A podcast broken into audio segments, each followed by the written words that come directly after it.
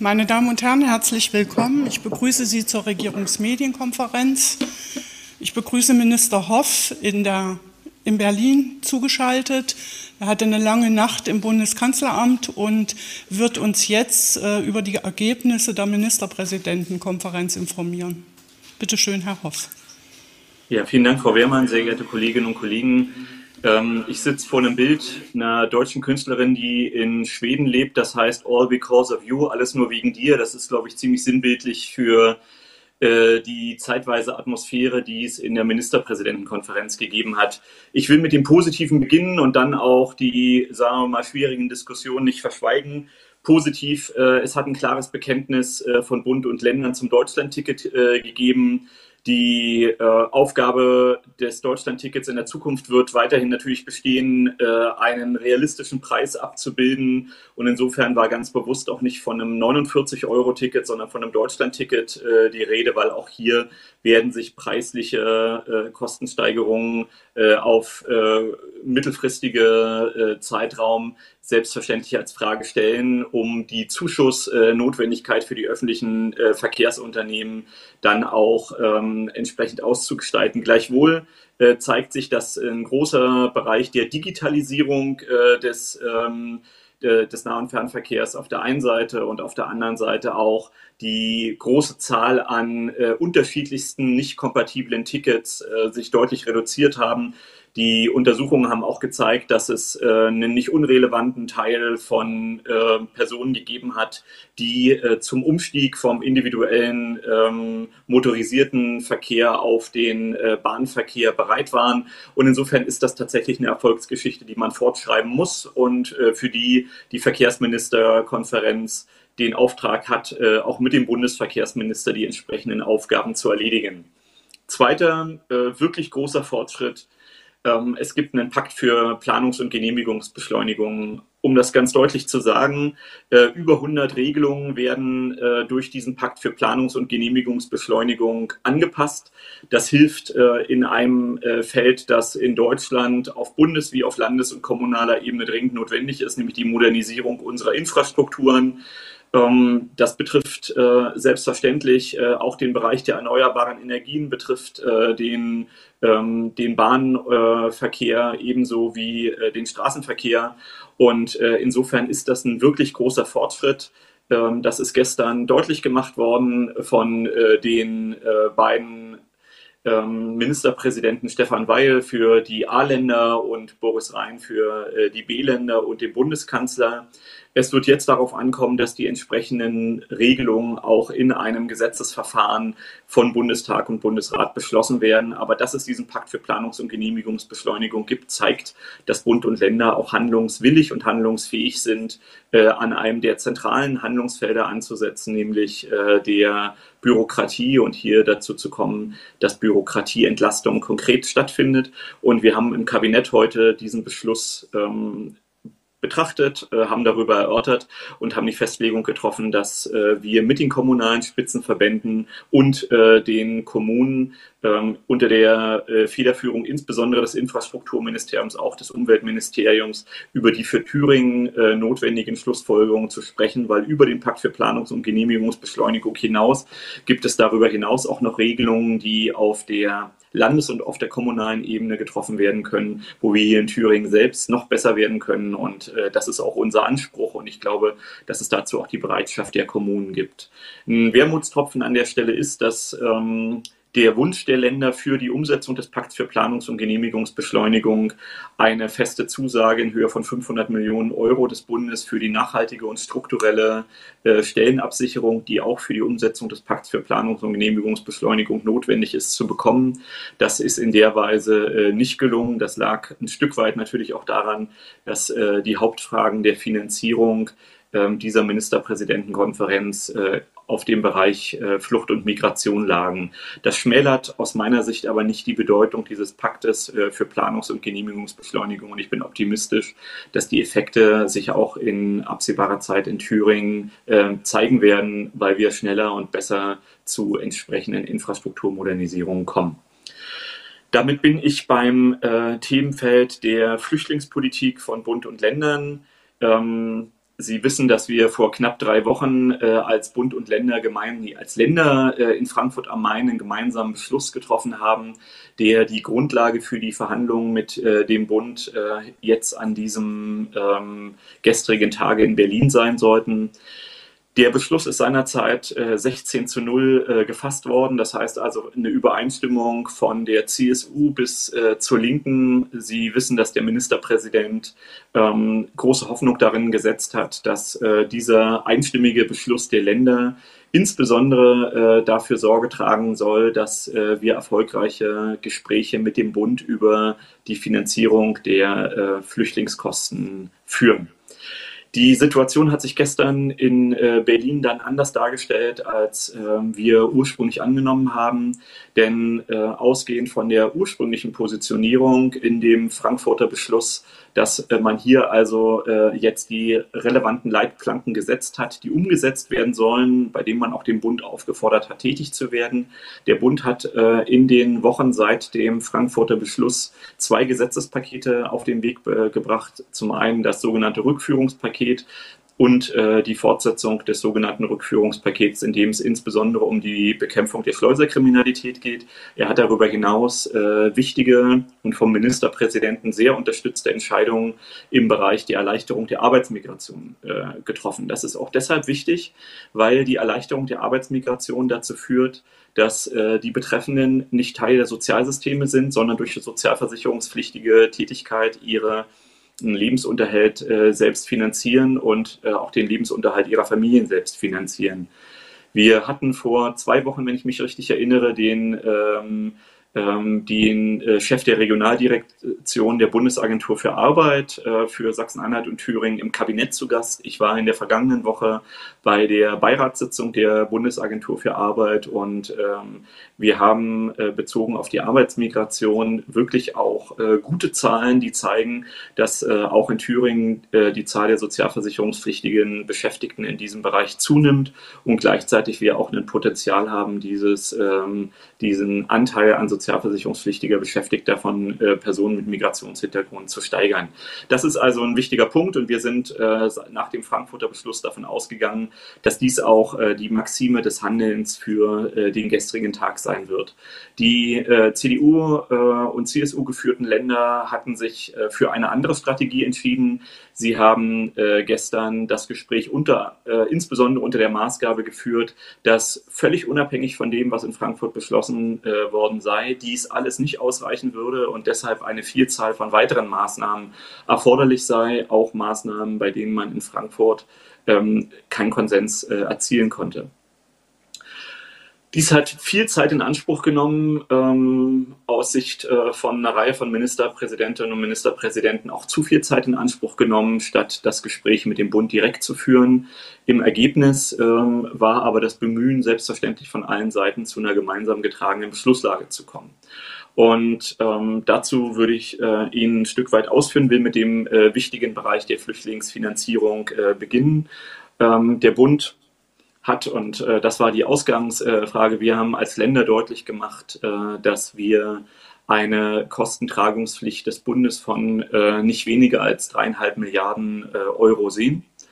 Und ähm, wir sind in das Gespräch hineingegangen mit äh, der bereits in Frankfurt äh, festgelegten Position, dass wir von äh, der bisherigen sogenannten festen Flüchtlingskostenpauschale, das heißt also einer äh, fixen Summe, unabhängig von der äh, konkreten Zahl der äh, zugewanderten Geflüchteten, wir ähm, eine äh, Pauschale für jeden Asyl-Erstantragsteller bzw. Antragstellerin äh, wollen, und zwar in der Höhe von 10.500 Euro.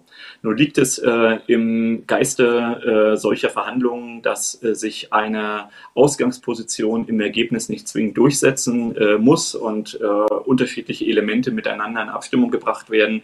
Der Bund war in das Gespräch gegangen mit der Hälfte der 10.000 Euro pro ähm, Erstantragsteller und und äh, wir haben uns dann im Ergebnis auf ähm, eine ähm, Kostenpauschale pro äh, Asylerstantrag ähm, in Höhe von 7.500 Euro verständigt und der Bund hat zugesagt, dass er bereits äh, im ersten Halbjahr äh, des Jahres 2024 eine Abschlagszahlung in Höhe von 1,75 Milliarden Euro leisten wird. Wenn Sie mir jetzt die Frage stellen, äh, wie viel das konkret äh, bedeutet, äh, würde ich darum bitten, dass alle diejenigen, die in Prozentrechnung im Kopf besser sind als ich, von diesen 1,75 Milliarden Euro 2,6 äh, Prozent ähm, herauszurechnen und dann dürfte man äh, wahrscheinlich ungefähr in einem Volumen von äh, 30 Millionen sein. Und wenn ich mich da irre, dann streichen Sie es bitte einfach und machen sich insgeheim ein bisschen lustig über meine Schwierigkeiten in der Prozentrechnung. In der Sache selbst hat die Finanzministerin für den gesamten Kostenteil äh, dieses Beschlusses, der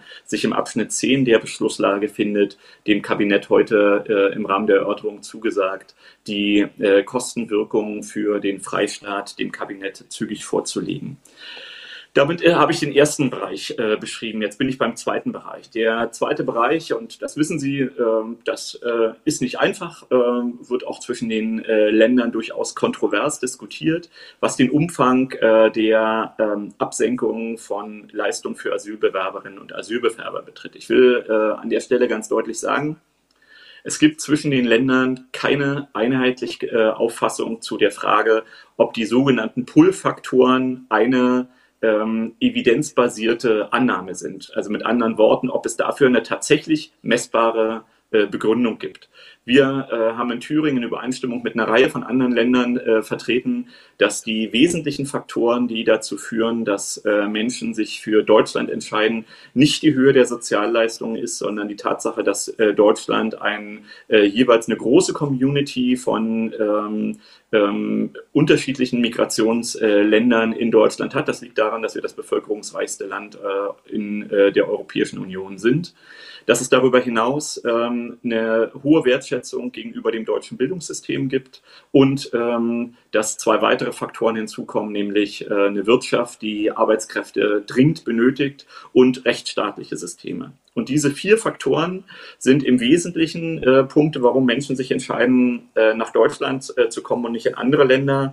Dass äh, natürlich auch äh, Sozialleistungen und äh, die, ähm, der Grad von Sozialleistungen dann beim Aufenthalt in Deutschland als ein weiterer Faktor hinzukommen, soll nicht verschwiegen werden und gleichzeitig ähm, sind wir weiterhin der Auffassung, dass sich äh, in der Sahelzone Menschen nicht auf den Weg durchs Mittelmeer machen, weil äh, der, ähm, der Sozialkostensatz äh, in Thüringen so, äh, nicht in Thüringen, sondern in Deutschland im Verhältnis zu Frankreich äh, sich 100 Euro mehr oder weniger gestaltet.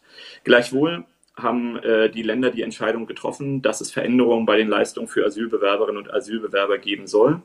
Und äh, zwar äh, sollen Asylbewerberinnen und Asylbewerber künftig äh, bisher 18 äh, äh, Monate äh, im Grundleistungsbezug künftig erst nach 36 Monaten im Grundleistungsbezug verbleiben und nach diesem Zeitraum dann die sogenannten Analogleistungen erhalten. Das heißt also, der Zeitraum, der für ähm, die Inanspruchnahme von entsprechenden Sozialhilfeleistungen durchlaufen werden muss, wird von 18 auf 36 36 Monate verlängert.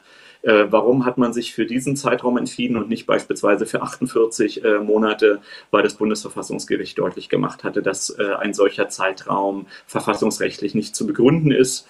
Ähm, ich will auch nicht verhehlen, äh, dass äh, eine Rechtsprechung zu 36 Monaten aussteht. Gleichwohl hat es hier die politische äh, Verständigung gegeben.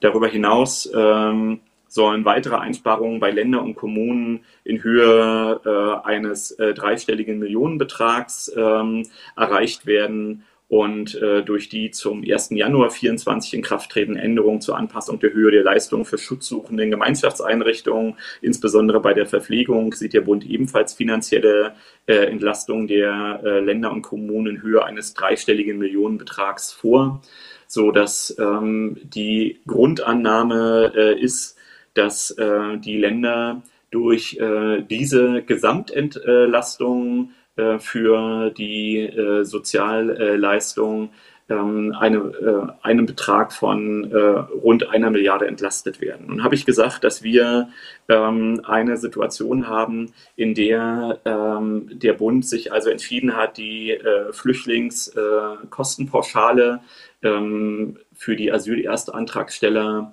ähm, zu einem atmenden System auszugestalten. Das heißt also, dass ähm, wenn mehr Geflüchtete nach Deutschland kommen sollten, dann auch für jeden dieser Antragsteller ohne Einkostendeckel nach oben diese 7.500 Euro gezahlt werden.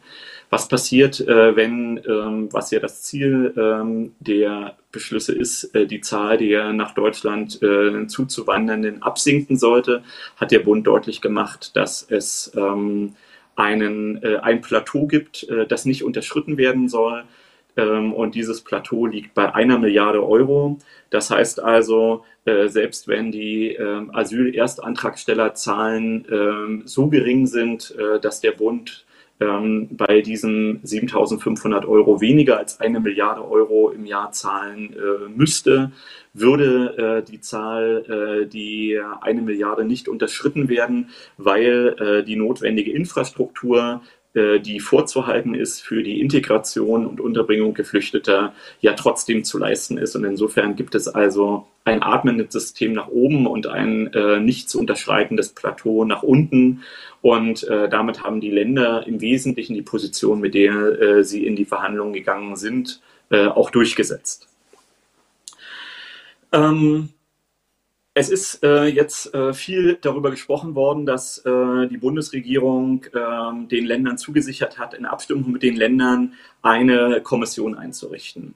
Ähm, diese Kommission ähm, soll sich mit ähm, weiteren grundsätzlichen Fragen der Asyl- und Migrationspolitik befassen.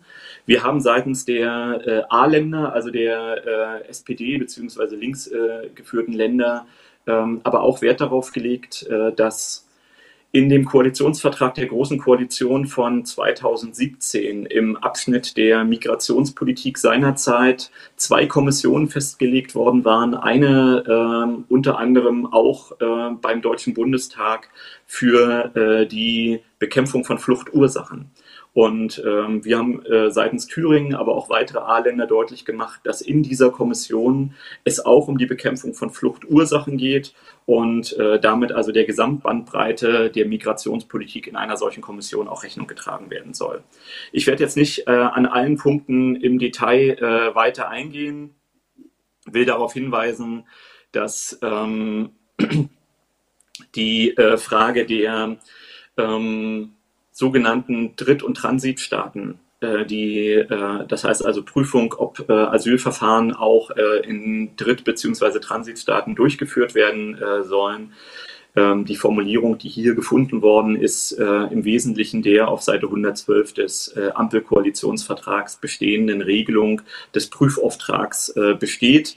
Die Erwartung einzelner Ministerpräsidenten von CDU und CSU, dass man eine kurze Prüfung und dann direkt in Verhandlungen eintreten könnte, das zeigen Beispiele wie Großbritannien und auch ähm, Dänemark. Großbritannien hat ja am 15. Juni 2022 ein entsprechendes EuGH BGH-Urteil kassiert, dass hier ähm, noch äh, viel äh, Rahmenbedingungen zu klären sind und dass man aus meiner Sicht dringend vermeiden sollte, hier den Eindruck zu erwecken, als ob solche Verfahren äh, der Weisheit letzter Schluss und vor allem in kürzester Zeit umgesetzt werden könnten.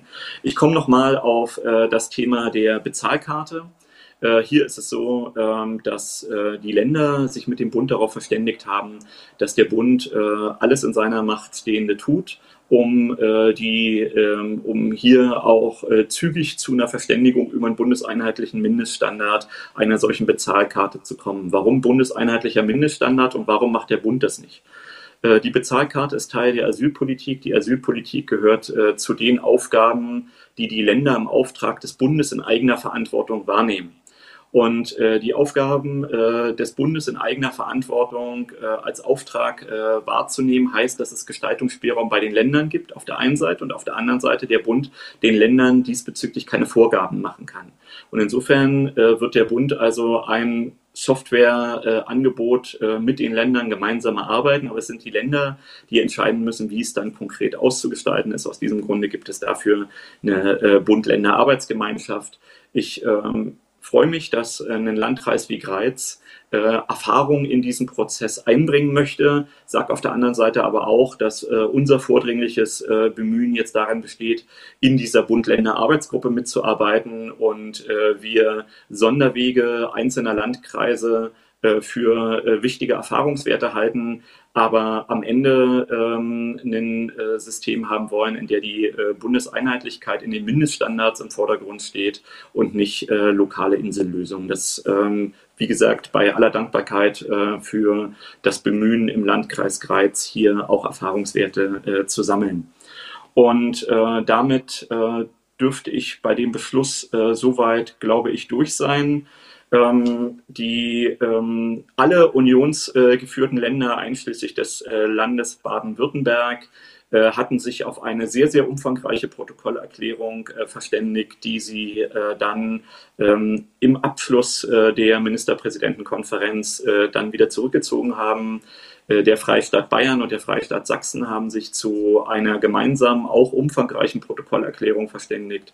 Und äh, das Land äh, Thüringen hat mit dem Land Bremen und äh, in äh, einem Punkt äh, zu der Drittstaaten ähm, Asylverfahrensfragestellung auch mit dem ähm, Land Niedersachsen die jeweiligen Positionen zu Protokoll gegeben. Das ist kein Ausdruck von Schwäche oder der Nichtbereitschaft, sich mit äh, einheitlichen Regelungen der Länder und des Bundes zu befassen, sondern macht deutlich, dass 16 äh, Bundesländer in einzelnen Fragen weiterhin unterschiedliche Auffassungen haben können und gleichzeitig ein großes Bemühen, zu einer gemeinsamen Lösung zu kommen. Und insofern ist das Ausdruck der äh, Stärke unseres föderalen Systems und nicht der Unwilligkeit, sich gemeinsam getragenen Lösungen zu verschließen. Ich sage gleichwohl, äh, es wird im Bundesrat äh, in vielen Einzelfragen dann nochmal eine Vielzahl von Diskussionen äh, geben müssen und wie die Diskussion zwischen dem Bundesinnenministerium und dem Bundesjustizministerium zu den Gesetzentwürfen der Bundesregierung zeigen, auch im Detail äh, zu einzelnen äh, Rechtsfragen dann wohl auch nochmal verfassungsrechtliche Bewertungen geben, die wir in der gestrigen MPK noch nicht erfassen konnten. Und jetzt bin ich wirklich mit dem Bericht soweit zu Ende. Vielen, vielen Dank, Herr Minister. Wir kommen jetzt zur Fragerunde und ich darf Ihnen äh, noch eine Medieninformation ans Herz legen, die wir parallel zu der Pressekonferenz hier geschickt haben. Da finden Sie weitere Informationen. Erste Frage Sebastian Haag, freies Wort. Herr Hoff, hallo. Ähm, ich würde zwei kurze Nachfragen erstmal dazu stellen. Zum einen auch mit Bezug auf diese Medieninformation.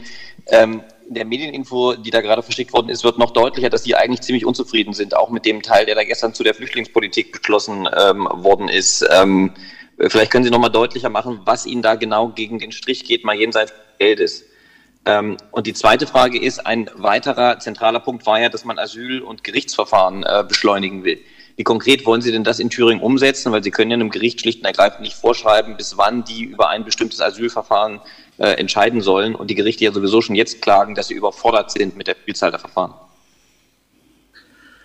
Zu dem ersten Teil der Frage habe ich dem äh, Bericht, den ich gegeben habe, jetzt äh, nichts hinzuzufügen. Ähm, die, ähm, dass wir mit dem strategischen Vorgehen der B-Seite äh, gestern nicht einverstanden waren. Das habe ich ja deutlich gemacht. Äh, und äh, ansonsten gibt es einen Beschluss und der Beschluss ist Gegenstand dessen, was man dann auch äh, umzusetzen hat. Äh, hätten wir den Beschluss in der Sache überhaupt nicht mittragen können, ähm, wäre ein solcher Beschluss ja nicht zustande gekommen. Und insofern ist es jetzt die Verantwortung äh, von Bund und Ländern, in einem schwierigen Handlungsfeld gemeinsam tätig zu werden. Und der Teufel steckt in vielen Details. Zu dem zweiten Punkt.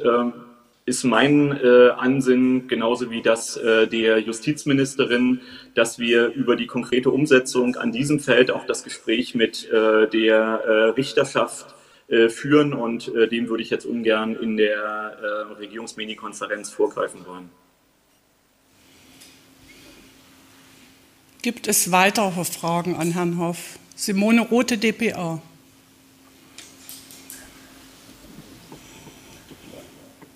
Schönen guten Tag, Herr Minister. Ähm, ich bleibe erstmal bei dem Thema äh, Asyl und äh, Flüchtlinge. Also ich habe Sie richtig verstanden mit der, mit der Höhe der Finanzierung, die ja auch in Thüringen äh, zwischen Land und Kommunen immer wieder eine große Diskussion verursacht. Sind Sie zufrieden? Also das ist quasi äh, okay so und diese Abschlagszahlung, das ist ja irgendwie ein Betrag, der hört sich so an wie der in diesem Jahr mit diesen 46 Millionen.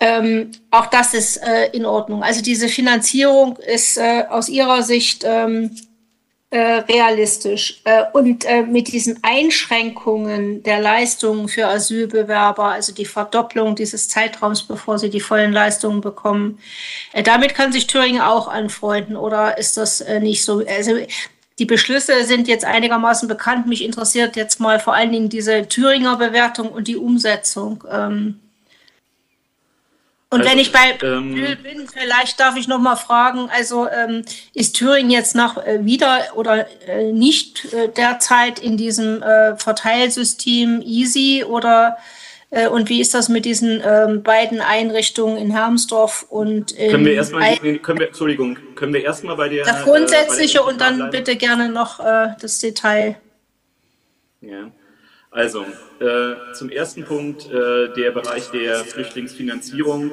Wenn man eine Verhandlung geführt hat und ein Ergebnis hat, äh, dann finde ich es äh, problematisch, ein solches Ergebnis dann gleich wieder in Frage zu stellen. Natürlich hätte ich mich gefreut, wenn der Bund gesagt hätte, Menschenskinder 10.500 Euro und was wollt ihr denn sonst noch haben? Wir wissen gerade nicht, wohin mit dem Geld. Aber äh, diese Rahmenbedingungen sind nicht da. Und insofern ähm, hat der Bundesfinanzminister sich in einer Weise bewegt, wie er das am Anfang der Verhandlungen, glaube ich, nicht wollte. Die Länder sind in dem Erwartungshorizont geblieben, den sie sich als Position gesetzt hatten. Und insofern äh, ist das jetzt erstmal der Stand und mit dem müssen wir arbeiten. Äh, ich verstehe jeden, der sich hinstellt und sagt, das reicht nicht aus. Das hat der Städte- und Gemeindebund äh, in Deutschland äh, bereits gemacht. Das wird der Thüringer Gemeinde- und Städtebund und Landkreistag sagen. Das wird die CDU-Fraktion im Thüringer Landtag sagen, genauso wie es die oppositionelle Linksfraktion im Landtag Brandenburg auch sagen wird. Das liegt in der Natur der Sache. Aber es ist jetzt der Stand, mit dem wir arbeiten. Und äh, wenn wir feststellen, dass es überhaupt nicht reicht, dann werden wir neue Verhandlungen mit dem Bund eintreten müssen. Aber zum gegenwärtigen Zeitpunkt hat man ein Ergebnis erreicht. Was den äh, Bereich der Entlastung von Ländern und Kommunen äh, bezogen auf die Absenkung der Asylleistungen betrifft. Wir sind als rot-rot-grüne Landesregierung Teil einer Ländergemeinschaft von 15 weiteren Ländern. Und äh, solche Entscheidungen in der Ministerpräsidentenkonferenz müssen am Ende durch den Bundesrat. Und für eine ganze Reihe von weitergehenden Forderungen der unionsregierten Länder gilt, dass die Union in der Regel mit den Grünen gemeinsam regiert. Und äh, das heißt also, auch die Handlungsbreite manches sehr ankündigungsstarken Unionsministerpräsidenten äh, findet seine Grenze dann beim Koalitionspartner. Und äh, insofern bin ich gespannt auf das eine oder andere Detail im Bundesratsverfahren und sage gleichwohl, ähm, wir werden im Bundesratsverfahren uns hier äh, entsprechend mit beteiligen und äh, werden auch die Diskussion innerhalb der äh, Partei Die Linke führen, und zwar auf der Bundesebene genauso wie in den Ländern, in denen wir in Regierungsbeteiligung sind. Ähm, es gibt ähm, eine Regierungsbeteiligung ähm, nicht nur als, ähm, als Dampferfahrt auf dem Sonnendeck, sondern man muss sich auch diesen Themen stellen und die Diskussion werden wir entsprechend führen. Gleichzeitig haben wir äh, eben auch deutlich gemacht, dass wir beispielsweise, äh, das ist ja ein Teil der Protokollerklärung, die wir mit äh, Bremen abgegeben haben, dass wir beispielsweise äh, bezogen auf die Wirkung, die solche Absenkungen bei den Analogleistungen für Kinder hat, ähm, durchaus auch sozialpolitische Schwierigkeiten sehen. Und die muss man in einem solchen Verfahren dann erstens abprüfen. Wie kann man da möglicherweise ähm, zu mildernden Aspekten kommen? Und man muss aber eben dann auch im Gesetzgebungsverfahren deutlich machen, äh, wo man äh, unterschiedliche Auffassungen hat und äh, auf diese Probleme hinweisen. Das haben wir ja auch beim Vermittlungsausschuss zum Bürgergeld beispielsweise auch getan und gleichwohl entsprechende Ergebnisse mitgetragen. Ich erinnere daran, dass es ähm, vor allem die unionsregierten Länder waren, die damals beim Bürgergeld den Vermittlungsausschuss angerufen haben. So, ähm, dann ähm, habe ich, glaube ich, auf die äh, Teil äh, der Fragen von Ihnen, Frau Rote, geantwortet, der die PK betrifft. Und ich würde vorschlagen, dass wir zu den äh, Fragestellungen, die das äh, aktuelle äh, Ankunftsgeschehen in Thüringen äh, betreffen, äh, nach dem Themenfeld MPK noch mal eine kleine Runde machen und dann würde ich dazu ein, zwei Informationen geben, weil das heute auch im Kabinett eine Rolle gespielt hat. Okay, nächste Frage zur MPK. Herr Debes. Martin Debes?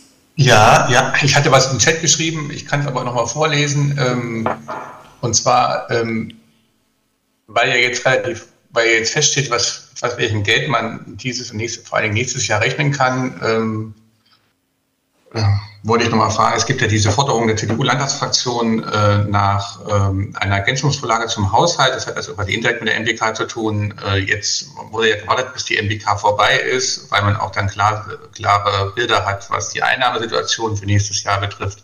Wird es diese Ergänzungsvorlage geben? Gab es da eine Debatte im Kabinett dazu heute und wenn ja, mit welchem Ergebnis? Der Ministerpräsident äh, wird äh, diese Woche auf das Schreiben von Mario Vogt vom 12. Oktober zum Haushalt antworten. Ähm, er wird zu einem ähm, Fortsetzung des Gesprächs vom 28. August äh, 2023 einladen.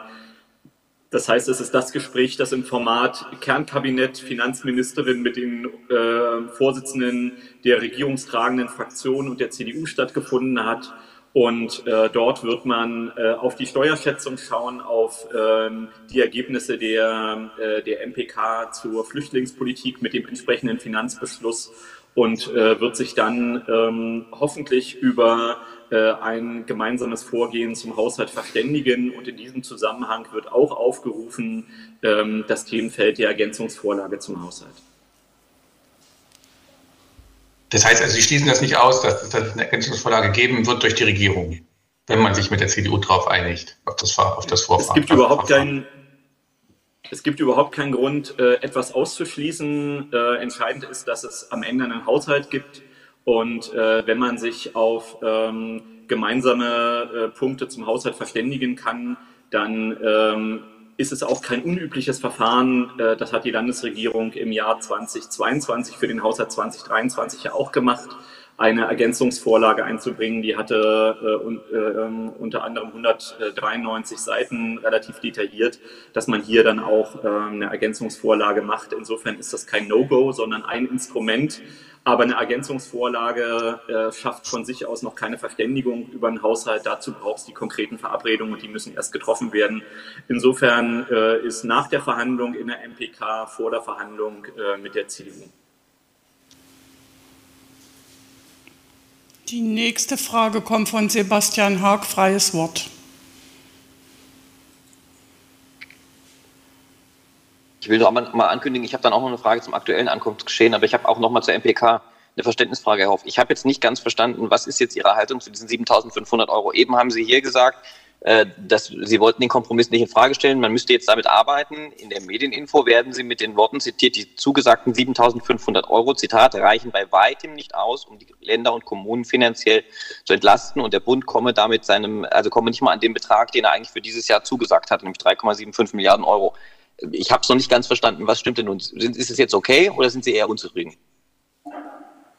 Gehen wir doch davon aus, dass grundsätzlich gilt äh, das gesprochene Wort. Okay. Martin Debes hat eine Nachfrage. Ähm, Ma Ma Martin Debes äh, ist, noch, ähm, ähm, ist noch online. Ja, ich habe äh, das einfach vergessen abzuschalten. Ja. Okay, dann kommen wir, Frau Rothe, zu den Fragen aktuelles Ankunftsgeschehen, die waren noch offen. Frau Rothe? Ja, also mir geht es jetzt erstmal äh, um die MPK-Beschlüsse.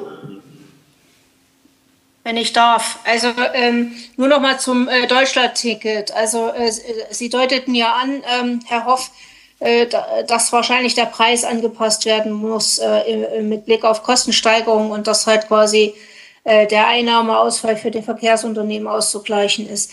Ähm, ist in Thüringen bereit, das hatte ich auch schon mal in den SAC-Kanal gestellt hier, ähm, auch da einen höheren Landesanteil äh, zu übernehmen, damit es da irgendwie eine Einigung gibt. Bis jetzt äh, ist ja nur der Wille, wir wollen äh, irgendwie dieses Deutschland-Ticket weiter äh, äh, fortsetzen und auch irgendwie finanzieren. Aber würde Thüringen denn mehr äh, aus, der, aus der Landeskasse äh, geben, damit es bleibt? Äh, das wäre diese erste Frage. Und die zweite Frage äh, nochmal zur äh, Planungsbeschleunigung. Da haben Sie gesagt, da gibt es ja verschiedene Ebenen der Regelung. Auch Länder und ähm, Kommunen haben Regelungsmöglichkeiten. Können Sie dafür Beispiele nennen, worüber da beispielsweise in der Kabinettssitzung für das Land diskutiert wurde? Ich sage erst was zum Deutschland-Ticket. Ähm, der Auftrag besteht jetzt darin, dass, der, dass die Verkehrsministerkonferenz mit dem Bundesverkehrsminister konkrete äh, Details festlegt, und zwar rechtzeitig vor dem 1. Mai 2024. Äh, die Verkehrsministerin äh, Susanna Karawanski hat deutlich gemacht, äh, dass sie es begrüßt, dass die MPK diesen Auftrag jetzt an die VMK, also Verkehrsministerkonferenz und an den Bundesverkehrsminister erteilt hat, insbesondere weil der Bundesverkehrsminister damit auch klar als ein handelnder Akteur adressiert wurde. Und äh, sie hat auch in der Kabinettssitzung deutlich gemacht, dass das Ergebnis Auswirkungen auf äh, die Landesfinanzen haben wird. Aber welche Auswirkungen äh, das konkret haben wird, kann man erst am Ende äh, des Arbeitsprozesses oder im Verlauf des Arbeitsprozesses der Verkehrsministerkonferenz festlegen. Und insofern würde ich auf die äh, Frage von Ihnen, Frau äh, Rote, antworten. Der Freistaat Thüringen sieht sich in der Verantwortung und über die konkrete Höhe muss dann gesprochen werden wenn äh, die äh, Festlegungen dazu getroffen worden sind. Ähm, zur Planungs- und Genehmigungsbeschleunigung. Naja, ähm, ich sage mal äh, einen äh, ganz konkreten Punkt. Wir haben die Situation, dass wir äh, 17 Landkreise und sechs äh, kreisfreie Städte haben, die fünf kreisfreie Städte. Und äh, in diesen 17 Landkreisen und fünf kreisfreien Städten gibt es genauso wie auf der Landesebene einen großen Druck ähm, aufgrund äh, der, ähm, der Pensionierung äh, einer Vielzahl von Beschäftigten. Ich erinnere nochmal daran, dass nach unserer Statistik rund 59.000 Beschäftigte aus dem gesamten öffentlichen Dienst des Freistaates, also nicht nur Land, sondern auch Kommunen, ausscheiden werden in den nächsten zehn Jahren. Und das macht natürlich was mit den entsprechenden Behörden, die ähm, Planung und Genehmigungen bescheiden. Und vor dem Hintergrund gibt es durchaus ein Instrument, nämlich das der, ähm, der Zusammenarbeit äh, zwischen, also der interkommunalen Zusammenarbeit, insbesondere dort, wo Fachverfahren berührt sind. Und hier zu einem Instrument der regionalisierten Aufgabenwahrnehmung zu kommen, bestimmte Aufgaben so wahrzunehmen, dass äh, in jeder Planungsregion sich die Landkreise und betreffenden kreisfreien Städte darauf verständigen, dass ähm, möglicherweise jeweils nur ein Landkreis oder eine kreisfreie Stadt für alle Akteure in der Planungsregion bestimmte Fachaufgaben wahrnimmt, kann durch die Spezialisierung zu einer verbesserten Aufgabenwahrnehmung und zu einer beschleunigten äh, Verfahrensbehandlung äh, beitragen. Das ist nur ein äh, Weg von unterschiedlichen Wegen, die wir als Landesregierung im Rahmen der Modernisierung äh, der Verwaltung mit den Kommunen diskutieren wollen. Ähm, die Bereitschaft der Kommunen war bisher nicht übermäßig groß, äh, das zu machen. Und äh, insofern gibt es hier in Thüringen durchaus Potenzial und gleichzeitig wird die Personalenge in den kommunalen Behörden, auch in der Landesbehördenstruktur, beispielsweise beim Landesamt für Bauen und Verkehr, ein Flaschenhals sein, der ähm, bei uns im Blick genommen werden muss, um äh, den äh, Regelungsimpetus dieses Pakts für Planungs- und Genehmigungsbeschleunigung dann tatsächlich zu äh, dem Motor für das Deutschlandtempo zu machen. Dazu sehe ich keine weiteren Fragen. Dann würde ich aus der Kabinettssitzung berichten zum Thema äh, Erstaufnahme. Ja.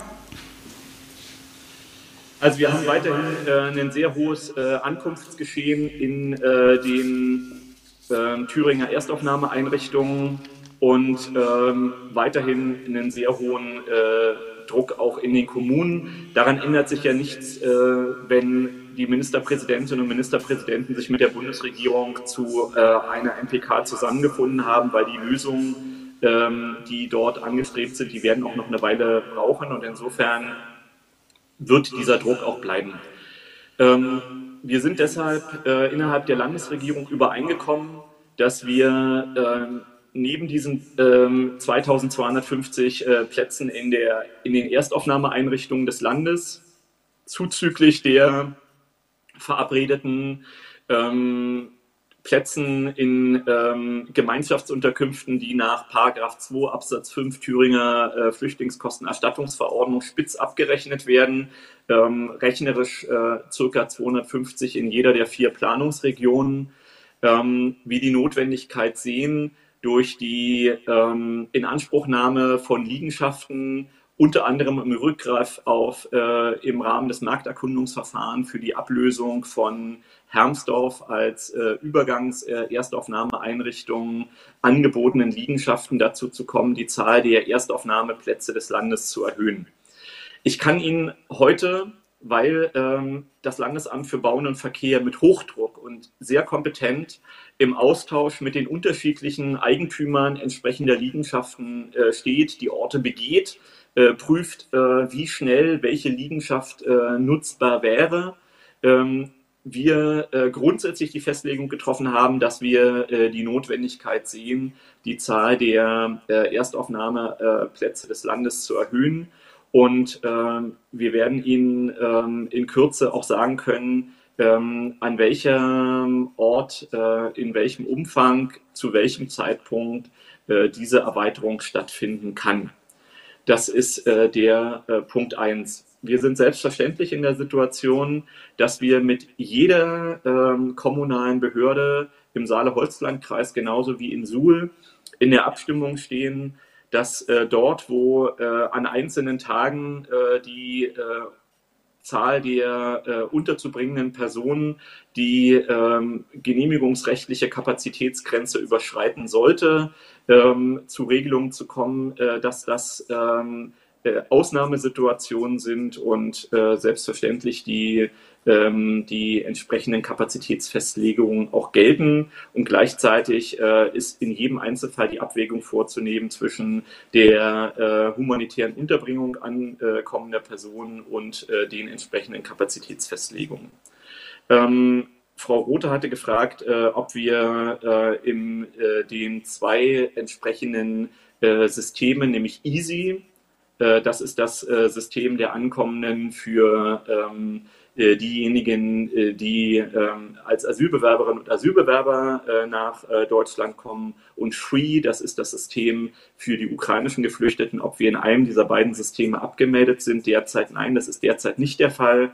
Ähm, Sie wissen auch, dass die Abmeldung davon äh, voraussetzt, dass es eine Zustimmung der anderen Länder und des Bundes gibt. Wir haben das äh, in einem Fall vor dem Hintergrund der, äh, der gesundheitlichen äh, Infektionslage in äh, Suhl und Hermsdorf, äh, doch Suhl und Hermsdorf gemacht, aber können das nicht als Dauerregelfall entsprechend machen. Ansonsten ähm, hat die Landesregierung am 4. Oktober ja Beschlüsse äh, gefasst, äh, zu denen wir uns äh, für den heutigen Tag äh, zu äh, Zwischenergebnissen äh, verständigt hatten. Die Migrationsministerin hat dem Kabinett einen umfangreichen Bericht vorgelegt, in dem es um die Erstaufnahmekapazitäten geht, auch um den Zwischenstand zum Markterkundungsverfahren, aber auch zu Fragen der Arbeitsaufnahme von Geflüchteten und äh, Positionierungen zu Fragen wie zum Beispiel äh, Ausgestaltung von Rückkehrzentren etc. Dieser umfangreiche Bericht wurde zur Kenntnis genommen, aber als ein Zwischenbericht behandelt, weil wir zu den Themen, die ich Ihnen dargestellt habe, in dem regelmäßigen wöchentlich aufgerufenen Tagesordnungspunkt A1 auch in der kommenden Woche und in den nächsten Wochen uns jeweils verständigen müssen, um zu entsprechenden Festlegungen zu kommen. Das wird ja ein Schritt-für-Schritt-Prozess sein. Das heißt, wir warten nicht ab, äh, auf eine große Sitzung, wo wir Beschlüsse fassen, sondern wir treffen die Beschlüsse dann, wenn sie notwendig sind und äh, jeweils dann auch unter dem Punkt A1.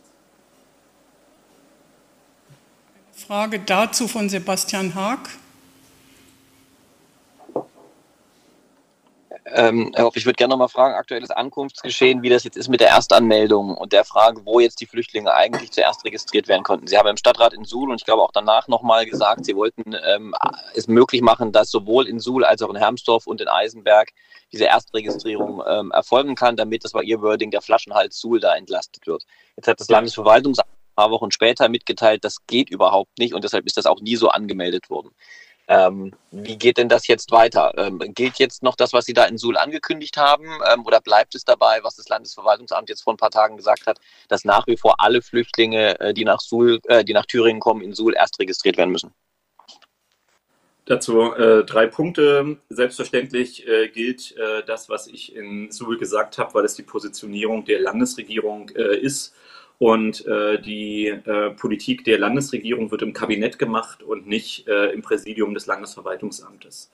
Ähm, gleichzeitig ähm, darf auch hier eine Positionierung des Landesverwaltungsamtes nicht überinterpretiert werden. Das Landesverwaltungsamt hat zutreffend darauf hingewiesen, dass wir in Hermsdorf weiterhin äh, eine äh, nicht einfache äh, Situation des Infektionsgeschehens äh, haben, äh, was äh, die Scabius-Fälle betrifft.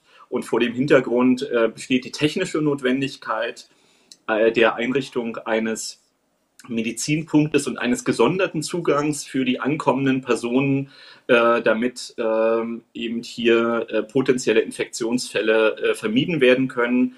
Und die Migrationsministerin hat dargestellt, dass genau diese Einrichtung des, äh, des Medizinpunktes und äh, des gesonderten Zugangs derzeit Gegenstand der Umsetzung vor Ort in Hermsdorf ist, damit auch dort die Festlegung, die die Landesregierung getroffen hat, umgesetzt werden kann. Und ähm, im Übrigen ähm, äh, gilt, äh, das habe ich ja am Anfang schon deutlich gemacht, das, was wir im Kabinett äh, miteinander verabreden. Und äh, das gilt schon deshalb für alle Landesbehörden, weil ähm, die Ministerinnen und Minister ja in ihrem Zuständigkeitsbereich dann auch die Beschlüsse des Kabinetts umsetzen. Und ähm, insofern besteht da gar kein Zweifel.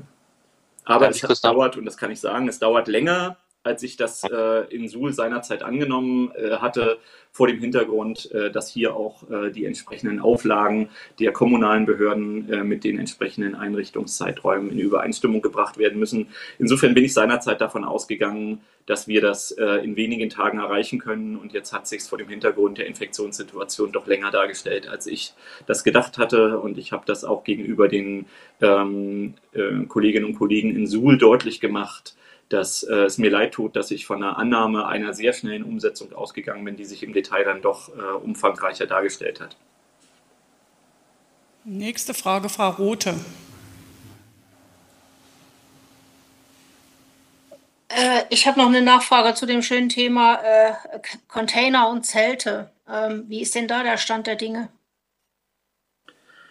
Äh, die Zeltsituation äh, ist die, die wir in der vergangenen Woche schon festgestellt hatten. Ähm, die, das Landesverwaltungsamt hat im Rahmen seiner äh, Notfallvorsorge, und das finde ich sehr, sehr gut, ähm, in Eisenberg Zelte ähm, angeschafft und aufgestellt. Will deshalb auch nochmal ein Missverständnis der vergangenen Plenarsitzung ausräumen. Ich bin in einer aufgeheizten Diskussion des Landtages äh, irrtümlicherweise davon ausgegangen, dass der Fraktionsvorsitzende der CDU, der ja in meiner Rede äh, mit seinen Kollegen eine große Zahl von Zwischenrufen äh, machte, ähm, deutlich macht, dass in Eisenberg äh, Geflüchtete in Zelten untergebracht sind. Und darauf habe ich reagiert, äh, indem ich gesagt habe, ich habe dort äh, keine Zelte äh, mit entsprechenden ähm, dort untergebrachten Personen gesehen. Ich habe das gegenüber Mario Vogt auch ähm, am nächsten Tag aufgeklärt, dass hier ein Missverständnis äh, vorlag und äh, haben das auch beide miteinander an der Stelle dann als abgeschlossen betrachtet. Die Zelte sind äh, dort da, denn es ist relativ klar, wenn ich in Suhl, aber auch in Eisenberg und in Hermsdorf äh, permanent an der Kapazitätsobergrenze bin ähm, und äh, gerade keine anderen verfügbaren äh, Liegenschaftsstrukturen habe, dann muss ich auf eine Situation reagieren, in der es beispielsweise zu einer Havarie in einer der drei Einrichtungen kommt und äh, Geflüchtete unmittelbar aus dieser Havariesituation in eine ähm, Notunterkunft gebracht werden müssen. Und äh, dafür sind die Zelte gedacht. Das ist in Ordnung.